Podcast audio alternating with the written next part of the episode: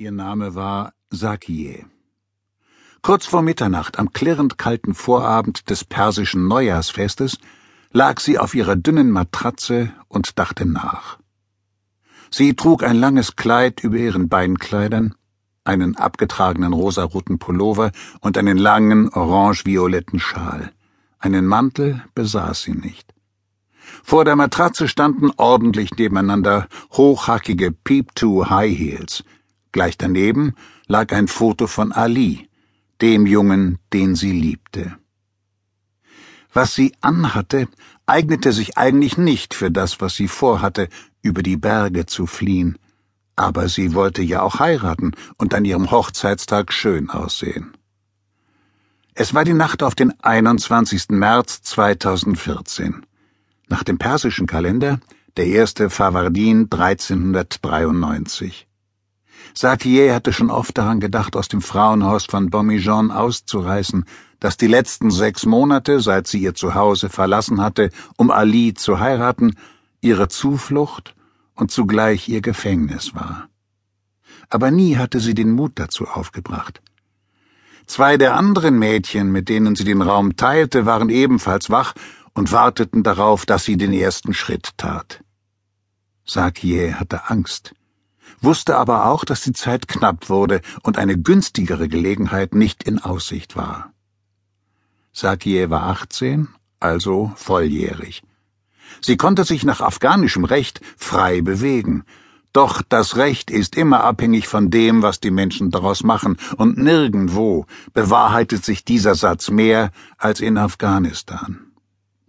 Was Sakie vorhatte, würde nicht nur ihr Leben und das von Ali, der auf der anderen Seite des Tals auf sie wartete, von Grund auf verändern, sondern auch das Leben all derer, die sie kannte. Ihr Vater Samon, ihre Mutter Sabse, ihre vielen Brüder und ihr Cousin, sie alle werden den Hof verlassen, die Verfolgung aufnehmen und öffentlich geloben, Sakie und ihren Geliebten zu töten. Alis Vater würde sich in Schulden stürzen müssen, die Ernte der Familie auf Jahre hinaus verpfändet sein und für den ältesten Sohn kein Erbe übrig bleiben.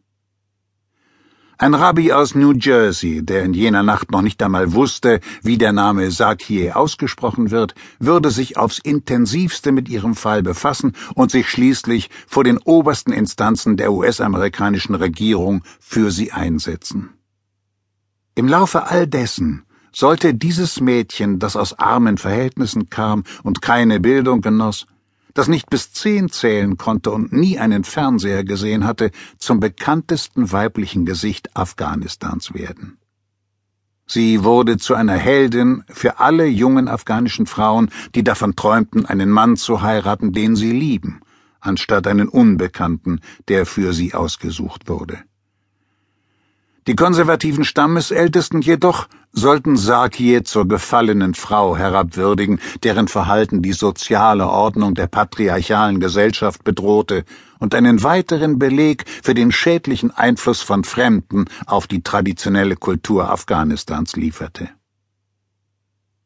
Die Artikel, die ich über Sakie und Ali 2014 für die New York Times geschrieben habe, erzürnten das konservative Establishment.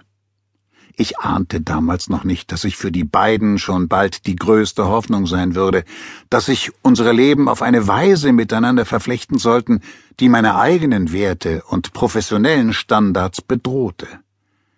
In jener Nacht, am Vorabend der Frühjahrstag und Nachtgleiche und des persischen Neujahrs, als ich mich drei Tagesreisen von ihnen entfernt aufhielt wusste ich nichts von ihren Plänen. Einen Monat zuvor hatte ich sie in Bormijon besucht. Die Provinz Bormijon liegt am Rande des Hindukuschgebirges, eine abgeschiedene Landschaft voller grüner Täler zwischen kargen, unwegsamen Bergausläufern. Ihre gleichnamige Hauptstadt breitet sich auf zwei Ebenen aus. Auf der unteren befindet sich die Altstadt, eine Ansammlung von Lehmbauten, durchsetzt mit moderneren Betonkästen. Ganz in der Nähe verläuft der Fluss, über den noch Eisschollen trieben, mit Restschnee an den Ufern. Um einiges höher und weiter im Süden gelegen, befinden sich auf einem breiten